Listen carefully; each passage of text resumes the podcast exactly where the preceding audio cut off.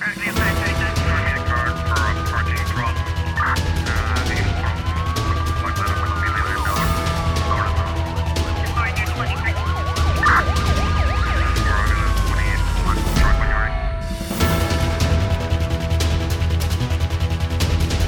Cabo Verde registrou em 2021 casos de abuso policial, superlotação e condições sanitárias inadequadas nas cadeias, tratamento cruel de militares contra outros militares e relatos isolados de corrupção governamental. A conclusão consta do relatório anual dos Estados Unidos da América sobre direitos humanos divulgado esta semana. A Ilson Martins teve acesso ao documento. O documento do Departamento de Estado norte-americano, divulgado na terça-feira à noite, faz uma análise da situação dos direitos humanos em 200 estados e, relativamente a Cabo Verde, começou por notar que em 2021 houve relatos credíveis de abusos cometidos por parte de forças de segurança.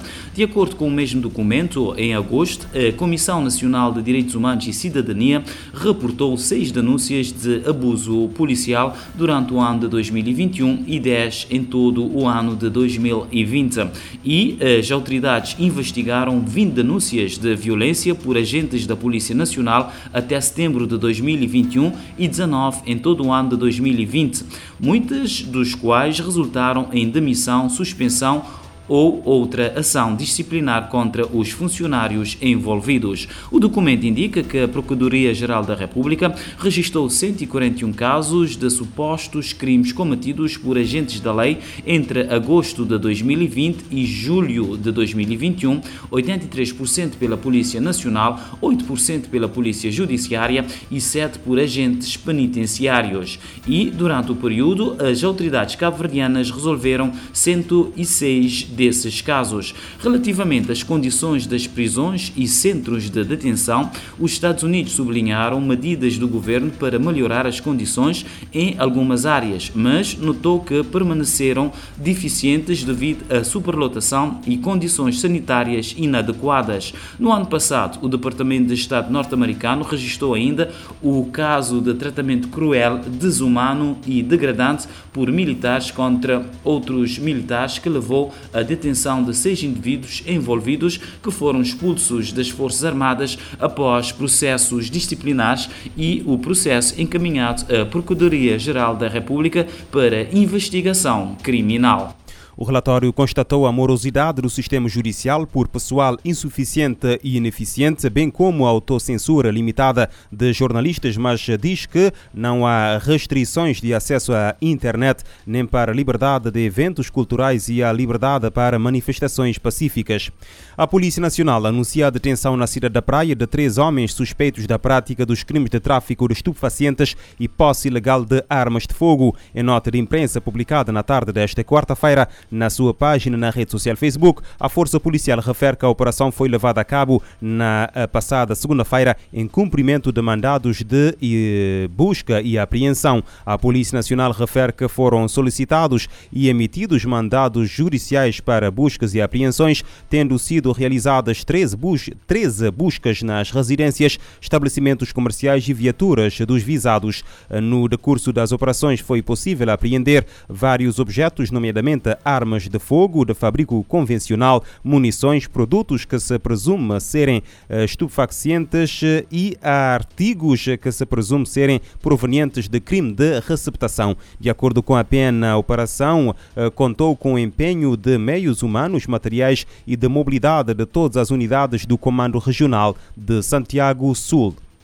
O diretor-geral da Organização Mundial da Saúde defende que o mundo não presta o mesmo grau de atenção às vidas dos negros e às dos brancos, comparando a atenção dada à Ucrânia e a conflitos noutros países. Na conferência de imprensa proferida esta quarta-feira, Tedros Ghebreyesus falou longamente sobre a situação na sua região natal do Tigray, cujos responsáveis estão desde novembro de 2020 em conflito armado contra as forças governamentais. O responsável da OMS teme que o cessar-fogo humanitário decretado a 24 de março pelo governo de Addis Abeba para deixar a ajuda humanitária entrar no Tigray, até então isolado de tudo, não passe de uma manobra diplomática. A mesma fonte denuncia que, em vez dos 2 mil caminhões de ajuda com bens de primeira necessidade que já deviam ter chegado à região, chegaram apenas 20 no total, o que representa 1% das necessidades. O conflito que começou em novembro de 2020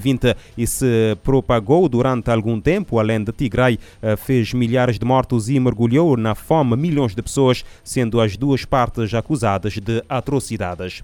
E o secretário-geral da ONU lembra que a guerra na Ucrânia tem impacto a nível global e ameaça especialmente as nações em desenvolvimento. António Guterres participou esta quarta-feira do lançamento do primeiro relatório do uh, Grupo Global de Resposta a Crises sobre o impacto da guerra na Ucrânia sobre alimentação, energia e finanças. Para o chefe da ONU, a soma de crises uh, forma uma tempestade perfeita e impacta com mais força os países em desenvolvimento.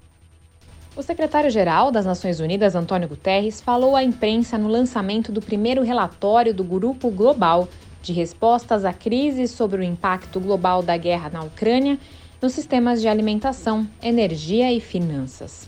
Além do líder da ONU, também estiveram no encontro na sede em Nova York a vice-secretária-geral, Amina Mohamed, e a secretária-geral da Conferência da ONU sobre Comércio e Desenvolvimento, Rebecca Grispen.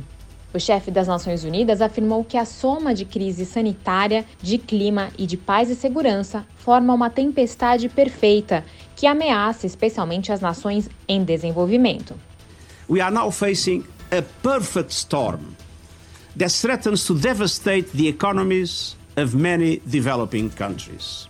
Guterres destacou que, embora a maior atenção esteja focada nos efeitos da guerra sobre os ucranianos, ela também está tendo um impacto global em um mundo que já testemunhava o aumento da pobreza, fome e instabilidade.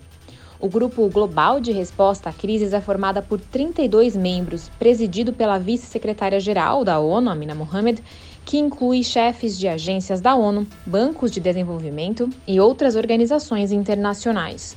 O trabalho foi iniciado em 14 de março em resposta às preocupações sobre as possíveis consequências da invasão russa na Ucrânia, bem como os impactos contínuos da pandemia de Covid-19 e os efeitos do aquecimento global. Da ONU News em Nova York, Mayra Lopes. Guterres alerta que a soma da crise sanitária, do uh, clima e uh, paz e segurança forma uma tempestade perfeita que ameaça especialmente as nações em desenvolvimento. E o Conselho de Segurança da ONU realizou uma sessão esta quarta-feira sobre o tema Mulheres, Paz e Segurança. O foco é a prestação de contas como meio de prevenção uh, pelo fim dos ciclos de violência sexual em conflito. O mundo terminou o ano passado com 800 notificações a mais que em 2020. A sessão analisou o relatório da ONU que coloca a República Democrática do Congo no topo de crimes deste tipo em 2021. Foram 1.016 casos registrados do total de 3.293 incidentes a nível global e 97% dessas vítimas são mulheres e meninas. Os participantes debateram a necessidade de se promover um ambiente protetor que iniba a violência sexual em primeira instância e permita que relatos e respostas sejam processados de forma segura. The report demonstrates how intersecting forms of inequality based on ethnic identity a representante especial do secretário-geral sobre violência sexual em conflitos, Pramila Patten, enumerou formas de desigualdade baseadas em questões de etnia, filiação política, idade deficiência, orientação sexual, identidade de género, rendimento e situação migratória que aumentam o risco das vítimas. In a context of historical power imbalances, which are structural and systemic. Patten conta que juntam-se estes fatores os históricos desequilíbrios estruturais e sistémicos de oportunidades. Para ela, a real escala desses incidentes é desconhecida, com vítimas silenciadas por trauma, dor, desespero aliados ao estigma e à insegurança. Ela destacou a relação entre o silêncio individual e o oficial que vem das autoridades. Sublinhou que não se pode esperar que os sobreviventes denunciem o que o próprio Estado nega. Prémio Nobel da Paz, ativista e sobrevivente das ações do Estado Islâmico do Iraque do Levante Exil, ou Daesh, na comunidade Yazidi, disse que as vítimas esperam que o Conselho haja com a mesma coragem demonstrada por elas, que não requerem piedade, mas justiça. Para Morada, a violência sexual não é um efeito colateral do conflito, mas tática de guerra tão antiga quanto o tempo e deve estar clara para todos. O exílio capturou mais de 6 mil mulheres e crianças yazidis, vendeu e estuprou algumas delas e até 2.800 mulheres e crianças ainda vivem em cativeiro escravidão sexual nas mãos do grupo. Da ONU News em Nova York, Eleutério Guevara. Conselho de Segurança da ONU discute aumento de casos de violência sexual em conflito.